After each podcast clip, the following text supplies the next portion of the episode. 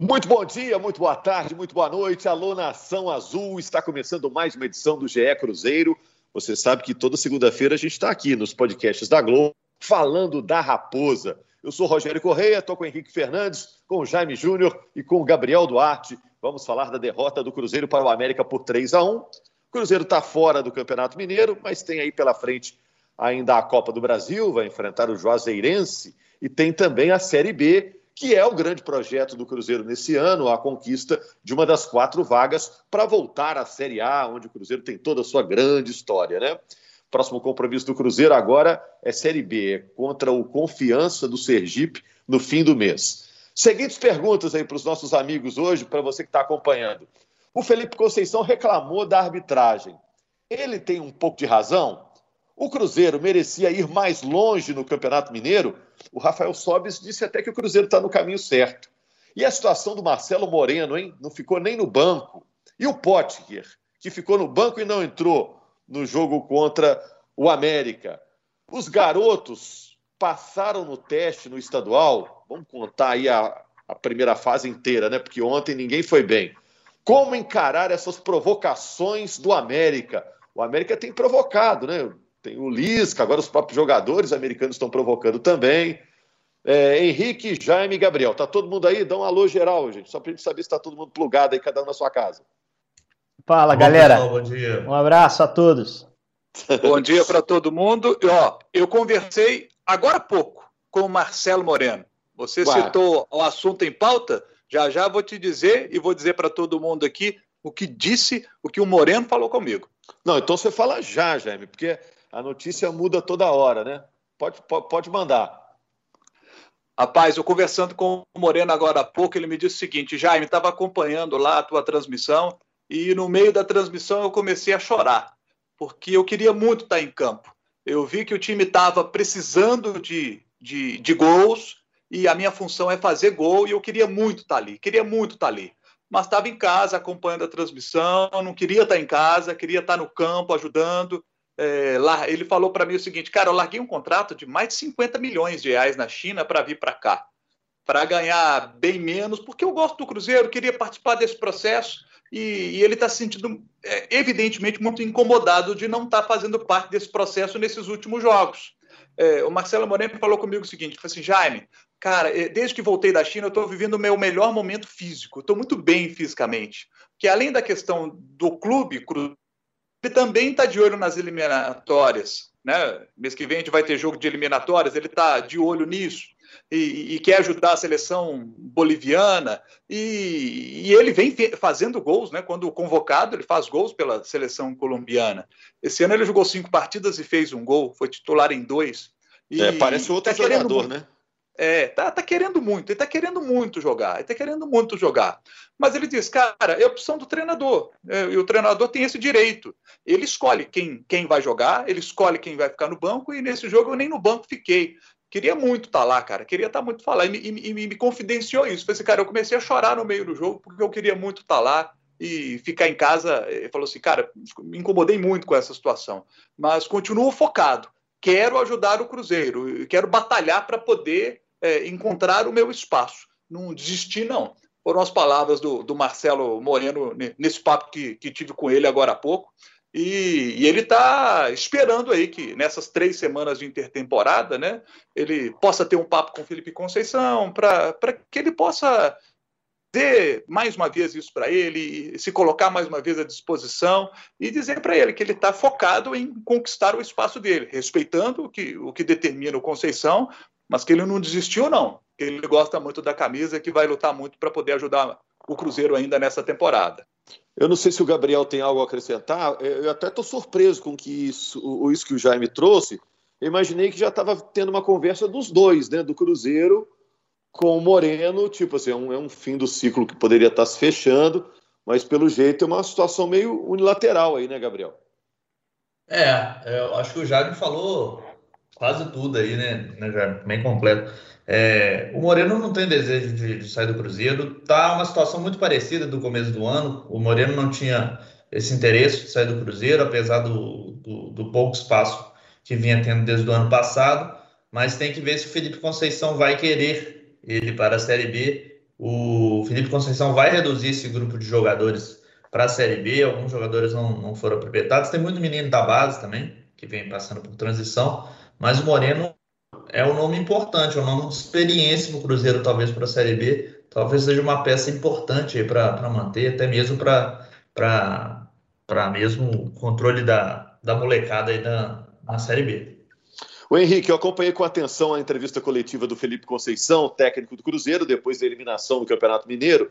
Quando perguntado sobre o Moreno, ele fugiu do assunto, não citou o nome do Moreno e tudo, mas numa resposta lá deu a entender, ó, estamos é, vendo com quem que a gente vai contar, com quem a gente não vai contar. Então, ficou nas entrelinhas né, de que é, o caso do Moreno está sendo estudado, né? É, e, e, ele é útil, não é? É, essa garotada que foi testada também no estadual é útil, não é? Faz um pacotão aí, Henrique. Vamos lá. É difícil fazer uma análise geral do, do elenco do Cruzeiro, né? Assim, é importante também ter muito conhecimento da situação financeira do clube. A gente sabe que é difícil, mas a gente não sabe quanto cada jogador ganha. É informação sigilosa, né? E, que muitas vezes até a gente tem conhecimento, mas opta por não, não divulgar, porque é uma questão pessoal e, enfim, existem outras, outras coisas mais abrangentes quando se fala sobre isso. Mas o fato é que o Moreno imagino não deva ser um jogador barato, é, pelo prestígio que tem, pelo que conquistou na carreira. E eu acho que isso pesa muito em qualquer análise que se faça em relação à permanência dele. Né? E, e a gente tem que pensar na ideia de jogo que o Cruzeiro está tentando implantar e está conseguindo em, boa medida, né? E a característica do cara que joga onde o, Moreno joga para essa ideia de jogo do Cruzeiro. De ser um centroavante dinâmico, que saia da área, que participe de jogada fora dela, uh, que em alguns momentos até troque de posição com um atacante de lado possa, possa aparecer, uh, que participe da pressão de forma muito intensa, que tenha mobilidade para pressionar diferentes setores do campo com o adversário fazendo a saída, para ajustar essa pressão mais em bloco médio ou então lá na frente na saída de bola do adversário. Eu não sei se o Felipe enxerga no Moreno esse perfil. Desde o início do ano, quando o Felipe chegou ao Cruzeiro, ele tinha uma ideia de jogo que ele queria, que talvez ele quisesse replicar no time do Cruzeiro. Não que o Felipe tenha jogado sem centroavante sempre. No América ele usou o Júnior Viçosa. Né? No Guarani ele jogou sem a figura de centroavante. Tinha uma figura mais móvel à frente, normalmente o Bruno Sávio, jogador até revelado pelo América. Mas eu acho que no Cruzeiro ele desde o início pensou no Sobs. E ele pensou numa reposição ao Sobs parecida com o Sobs. E agora o Cruzeiro tem um jogador com essas características, o Bissoli que o Felipe até durante a semana descreveu como sendo um cara bem próximo das características do Sobs. Uh, dito tudo isso, ele já tem duas opções para lá, e ele ainda tem o Potker que ele conseguiu adaptar relativamente bem, que é outra discussão também, fiquei bem intrigado com o não aproveitamento do Potker na semifinal, mas que o Potker pode fazer essa função de centroavante, que também não é jogador barato. Então eu acho que na cabeça do Felipe, o Moreno, por característica, está fora dos planos. E pela questão financeira, a diretoria vê com bons olhos essa saída dele. Né? O, a, a, equação só não se fecha num resultado pelo que o Jaime trouxe para gente, né? que, que o Moreno sente. O Moreno quer seguir, é legítimo que queira. Mas eu acho que ele estando fora desses jogos importantes, é todo um mecanismo né, de gestão até de elenco para que o próprio jogador se incomode com a situação e deixe o clube. Né? O Moreno é um cara com mercado na Série A ou na Série B, de forma tranquila, mercado internacional. Se for para a Bolívia, vira Deus lá no clube que, com o qual ele fechar, porque é um jogador de muito prestígio no país dele. Mas para o Cruzeiro, eu acho que o ciclo se fechou, Rogério. Analisando todo o contexto e, e, respeitando as escolhas do treinador, que o Moreno mesmo citou, né? O treinador pode escolher deixar ele fora do jogo. Assim como pode escolher também não contar com ele no elenco, liberá-lo para que o dinheiro que é investido no, no salário mensal dele seja empregado em outras coisas. Só, e, só o Potker está indo para o mesmo caminho, vocês acham, hein? Pode acrescentar uma coisa, Rogério? Do Moreno, ah, lembrando que o Cruzeiro conta com parceira para ajudar a pagar os salários do Moreno. O Cruzeiro não banca, não, não banca tudo, então ainda tem esse, esse, esse fator aí na parte financeira em relação ao Moreno.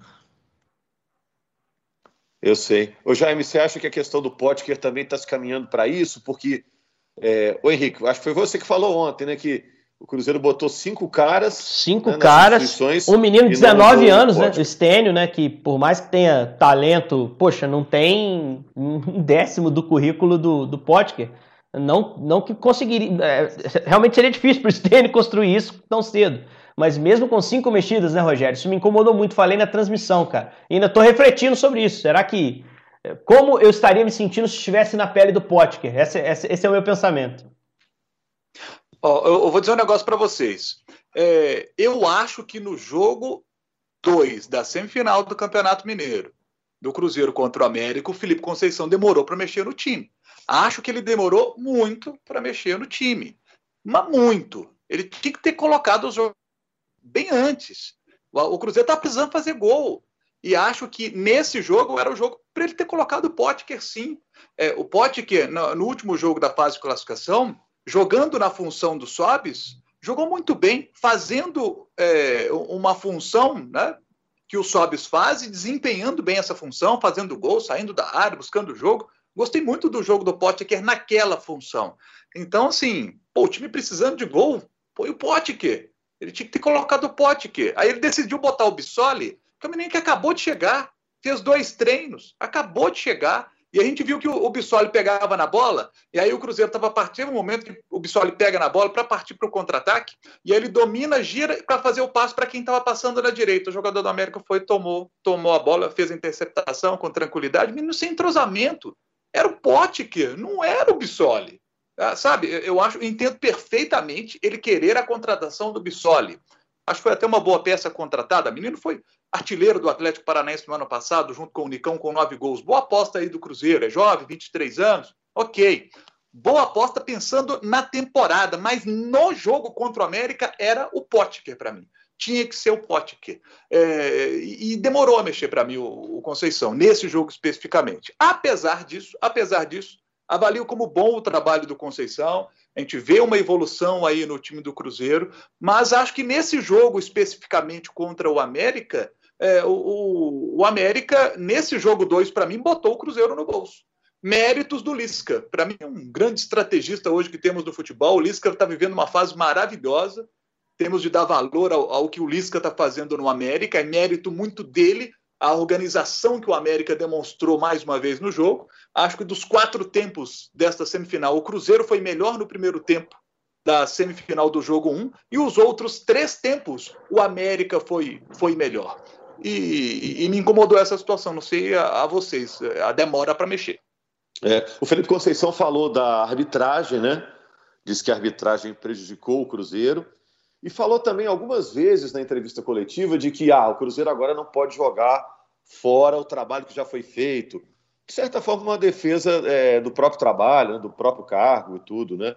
Vocês sentiram Não, assim também? E do desempenho também, né? O time, o time do Cruzeiro tá melhorando, gente. Dá pra ver isso, né? E assim, é, eu, antes da semifinal, me preparei para assistir, assim, imaginando e trabalhar nos jogos, imaginando o Cruzeiro jogando melhor do que jogou na primeira fase, e eu acho que o Cruzeiro entregou isso, né? Contra o América, especificamente. O pior clássico dos três que o Cruzeiro fez, nas três derrotas do América, foi o primeiro apesar do placar magro, 1 a 0 né? E no jogo de ontem especificamente, era um jogo todo condicionado. O Cruzeiro precisava vencer por dois ou mais gols de diferença. O América fez 75 jogos sob o comando do Lisca. Perdeu 12. Sabe quantas vezes perdeu por dois ou mais gols de diferença, gente? Três. Três. Duas vezes para o Atlético e uma para o Palmeiras. E em nenhum desses jogos o adversário tinha que vencer por dois gols de diferença, o que condiciona totalmente a partida.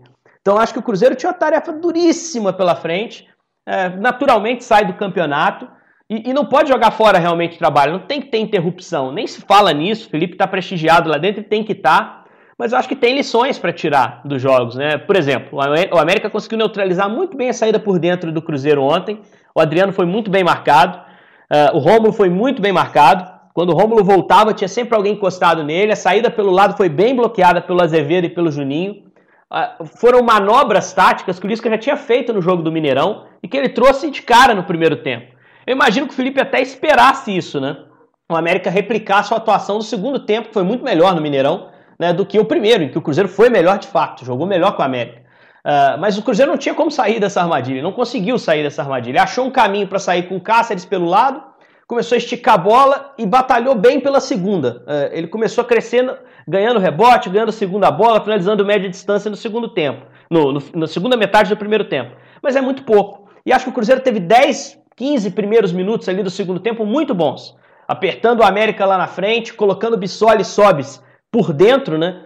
Forçando a bola por dentro e conseguindo achar essas, essas referências, espetando bem os dois caras abertos para prender a lateral do América. Uh, o América sofreu um pouco naqueles primeiros minutos do segundo tempo, o Cruzeiro teve chance, poderia ter feito o primeiro gol até mais cedo com o Ayrton, uma chance incrível que ele perdeu, fez com o Barbosa, e aí o Cruzeiro deu uma parada no jogo de novo. Né? E o América reagiu muito bem, um time experiente. E ali, para mim, escapou totalmente a classificação do, do Cruzeiro. A incapacidade do time de aproveitar o bom momento quando empatou o jogo com o Barbosa e poderia intensificar a pressão. Poderia até ter mexido ali o Felipe para deixar o time até mais agressivo. Trocava um ponta por outro, mudava uma peça. Não conseguiu fazer isso. E o América, experiente que é, teve frieza para reagir dentro do jogo, fez o segundo e depois só não fez 3, 4, 5 porque não teve precisão para definir. Porque depois do segundo gol do América, todas as chances do jogo praticamente são do Coelho. Ó, vou falar duas palavras aqui que o Henrique citou, Jaime. Primeiro, frieza. Acho que faltou frieza alguns momentos. Teve algumas bolas que sobraram ali para finalização dentro Cáceres. da área. É, com Cáceres no primeiro tempo, essa com Ayrton na etapa final. Teve até um bom chute lá com, com o Bruno José no primeiro tempo e uma grande defesa do Cavicchioli. Então, uma dessas palavras é frieza, que faltou ao Cruzeiro. Né? Uma bola dessa entra, muda a história do jogo, se fosse lá no primeiro tempo. Né? E a questão da agressividade. Você acha que essas provocações do América é, foram é, acima do tom? Como o Cruzeiro assimila isso? Se usa de maneira positiva, leva na brincadeira? Que o, o América pegou bastante no pé do Cruzeiro é, depois desse resultado de ontem. Uma postura meio, meio diferente do América, né? É, tem coisas, Rogério, que, que rolam dentro do vestiário. E normalmente imaginam os jogadores, o técnico, a comissão técnica lá dentro, que é uma coisa lá entre eles. Só que eles não esperavam que a câmera da TV Globo estava ali na janela e captando todo o áudio também. Nosso sistema de captação de áudio estava lá buscando. Ô, ô Jaime, é, é até bom frisar, é até bom frisar para quem possa ter se incomodado com a imagem, que para quem não conhece Independência, a TV estava no espaço dela ali, tá, gente? É porque Sim. o estádio realmente é muito acanhado e aquela sala de aquecimento, onde normalmente os jogadores se reúnem, lá no vestiário de Independência, ela tem a janela que dá para onde estão as câmeras, não tem o que fazer. Isso, isso. Né? E se há ali uma movimentação, a câmera do lado de fora, evidentemente, sem colocar câmera em janela nem nada, acionou ali o zoom né? e captou o áudio. A gente que está acostumado é. a ficar em estádio ali, é, o Independência, se você não quer ser ouvido, tome mais cuidado, porque não tem muito o que fazer, né? O espaço da imprensa é muito próximo ali à porta do vestiário. E, e, não foi só isso também, né, Henrique, Jaime, Gabriel? Teve também o, Lisca é, meio que provocando o Fábio no primeiro jogo, que, que o áudio também captou tudo, né? É um outro momento aí de futebol sem torcida que isso. tudo se ouve, né? É verdade. E que bom que terminou bem, né? Porque ali depois do jogo, os jogadores batendo papo tranquilamente. Eu assisti, eu, eu, eu transmiti o jogo ontem, imagino que você também, Rogério. Você na Globo e eu no Sport TV. Esperando é, confusão. Sim, eu estava esperando uma confusão ali. Terminei o jogo tenso ali, observando, porque eu falei assim, poxa, vai pintar confusão aí de novo. Mas que bom que não teve nada disso. Foi um, um Excelente, com é. cordialidade, foi, foi tudo bem. Ah, mas acho, que, acho que, a ausência teve... do Lisca também ali na, na casa mata, como diz o gaúcho, é. como Lisca, né? A ausência dele na área técnica ali pesou muito para um clima mais ameno, né? Porque o Felipe tem esse é. perfil, o Cauã também tem. Imagino que os dois até se conheçam, não sei se são contemporâneos de América ali, né? Mas o, o Cauã, auxiliar fixo do América, também é um cara muito cordato. Você vê nas entrevistas, ele é sereno pra caramba, como o próprio Felipe, né? E eu acho que o América também foi tão avassalador no jogo que não houve espaço ali pra animosidade, né? O América dominou o jogo praticamente. É, mas realmente eu fiquei aliviado, como o Jaime, de, do jogo ter terminado em paz, porque no, no, no primeiro jogo, né, Jaime, a coisa esquentou bastante, né? O, o clima é, passou da conta, né? Nossa, esquentou muito, esquentou muito. E que bom que, que tudo terminou bem, né? Agora, só para fechar, gente, para terminar, é... e os garotos do Cruzeiro? Eu fiquei até na dúvida se ia fazer essa pergunta para não ser cruel aí com, com os jogadores mais jovens do Cruzeiro, porque faz a pergunta depois da eliminação, né? O torcedor do Cruzeiro está aí furioso com todo mundo, né? Mas olhando a primeira fase inteira, olhando a semifinal inteira, os meninos estão aprovados ou pelo menos se mostraram capacitados para serem ou titulares ou opções para a Série B que vem aí? É, Poxa, eu, eu, gosto muito do Everton, mas nessa É, pior jogo dele. Bem, né? Pior jogo dele com a camisa do Cruzeiro. Bem, não foi bem. Pior jogo dele com a camisa do Cruzeiro, esse jogo do Independência. Assim, teve muito perto de cometer um erro grave que poderia custar a sequência dele no time. Não aconteceu. E chama Por isso que eu pedi, Henrique, para a gente analisar o geral, né? É. O campeonato inteiro, né? Se for analisar, a gente livra a cara do Matheus Pereira, que fez o cruzamento para o gol, né? E o Everton, como você disse, já não foi tão feliz, né? É, e o Adriano também não fez o melhor jogo dele, né? Poderia ter sido expulso, merecia ter sido expulso. Ele tinha amarelo, o Felipe abriu o time, deixou ele é, praticamente sozinho na marcação, ele mata um contra-ataque, nem lembro quem é o jogador da América que estava na jogada, mas já com o amarelo ele faz uma falta para amarelo. Lembro que na transmissão o PC na central da pista até disse: olha, o Felipe é, pegou leve, né? O árbitro do jogo, Felipe Lima. Poderia ter expulsado.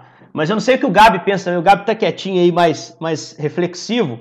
Mas acho que foi o pior jogo do Everton camisa do Cruzeiro. É, jogo assim, ao ponto de o Felipe precisar conversar com ele individualmente. O Roger chamou atenção numa coisa na, entrevista, na, na transmissão que eu acho que é muito pertinente o, Everton confia demais na qualidade que tem. Em alguns lances, ele espera o limite da jogada para tomar uma decisão.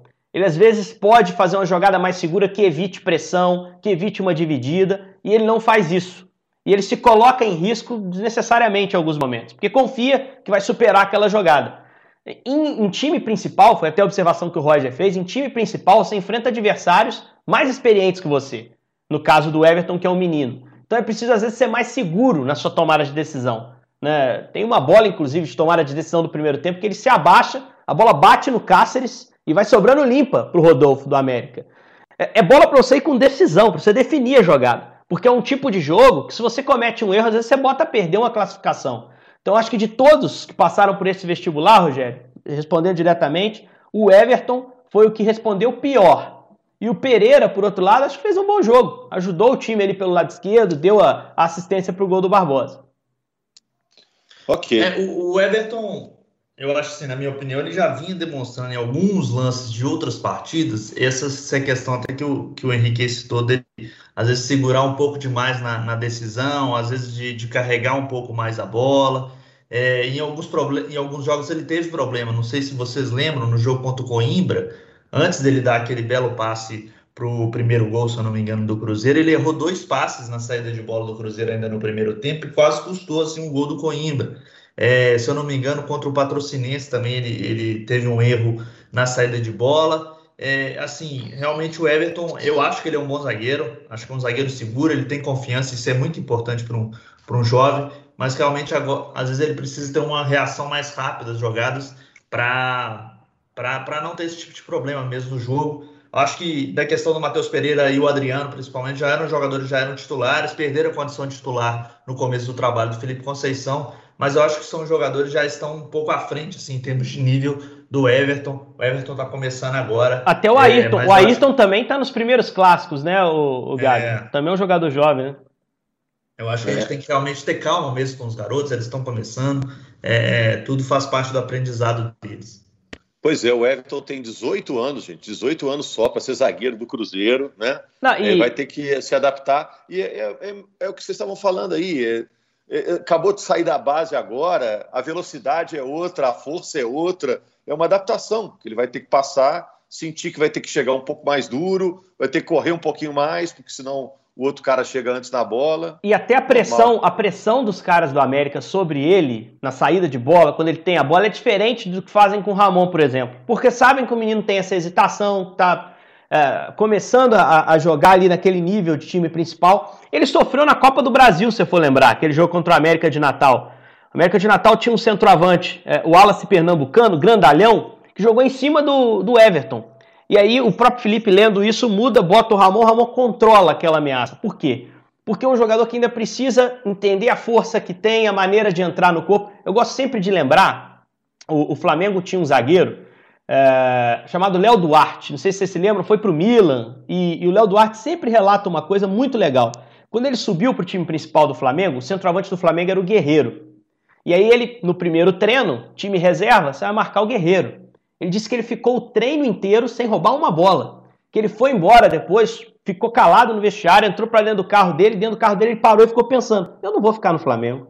Eu não vi esse cara jogar. Eu não consegui marcar. O cara ia no meu corpo, girava, o cara brigava em cima, eu não via a bola. Ele esticava o braço, eu não chegava na bola. Eu não sirvo para ser jogador do Flamengo. Daqui a pouco eu estou emprestado.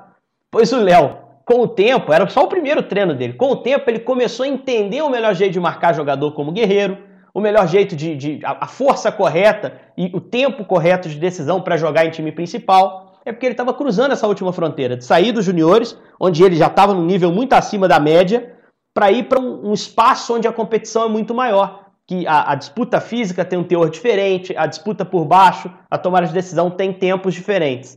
Então, assim, eu acho que o Everton está vivendo essa adaptação do Léo Duarte, que deu certo, foi para a Europa, está jogando lá, enfim. Uh, e eu acho que é um cara que tem muito potencial, é questão de, do Felipe conversar, não é questão de tirar do time. Mas o fato é que contra o América ele fez um jogo abaixo, deu sinais negativos que precisam ser corrigidos. É o Matheus Pereira, né, gente? Ele viveu isso. Matheus Pereira, é, quando teve as primeiras oportunidades, foi muito bem. Aí depois passou a receber críticas pelo desempenho na parte defensiva. Até pouco tempo se discutia isso. Chegou o Rômulo, o desempenho defensivo dele voltou a crescer. Então, é um jogador que ainda vive altos e baixos. A gente vê que tem qualidade, deu cruzamento para o gol. E é natural que a gente perceba esses altos e baixos no jogador até que ele chegue um momento de, de estabilidade. São jovens jogadores da base, o Cruzeiro tem um belo trabalho nas categorias de base, revelou bons zagueiros nos últimos anos, Kaká, Murilo, que jogou Copa do Brasil, decisão de Copa do Brasil. E, é, calma com, com os meninos que eles, eles vão render bons frutos ainda para a equipe do Cruzeiro. Agora eu estou curioso para ver é o Cruzeiro nessa depois dessas três semanas. Porque depois dessas três semanas, e quando começar aí a fase de mata-mata da Copa do Brasil na terceira fase, começar a Série B do Campeonato Brasileiro, estou curioso para ver quando o Cruzeiro enfrentar adversários que vão estudar o Cruzeiro, vão perceber o que o América fez, né? o, o tipo de marcação que o América fez para neutralizar o jogo do Cruzeiro, para saber se nessas três semanas vamos ver o Cruzeiro apresentando soluções a esse tipo de situação. Espero que sim. É, vamos ver. O Cruzeiro já volta amanhã, né, Gabriel? A treinar, né? Estão gravando na segunda, terça-feira já tem treino, né? Quarta, né? Quarta-feira, quarta-feira, é. são dois dias. É, até porque, até porque o próximo, próximo compromisso é na Série B mesmo, né? Os jogos da, da Copa do Brasil ficaram para junho, no caso do Cruzeiro. A América ainda joga em maio, mas o Cruzeiro ficou para junho. Não há, não há motivo aí para também antecipar, dar dois dias ali para dar aquele reset, né? Para refletir sobre o que fez de errado a partir de quarta começa a, trabalhar. E a gente tem que estar atento, o Gabriel principalmente, ao que vai ter de notícia de, de chegadas e partidas, né? Porque é. o próprio Felipe disse na entrevista que, passado esse primeiro estágio do trabalho, esse primeiro momento, que é o estadual, avaliações de elenco serão feitas. Gente vai chegar e gente vai sair, isso me parece muito claro. Três semanas de, de entrada, né? Com treino, chegadas e saídas, como bem lembrou aí o Henrique. Valeu então, Henrique, Jaime, Gabriel, obrigado a você, torcedor do Cruzeiro. O Cruzeiro joga contra o Confiança no fim do mês, início da caminhada na Série B para tentar voltar à Série A, onde o Cruzeiro esteve em praticamente toda a sua é, gloriosa e vitoriosa história. Grande abraço, segunda-feira estamos de volta com mais um GE Cruzeiro.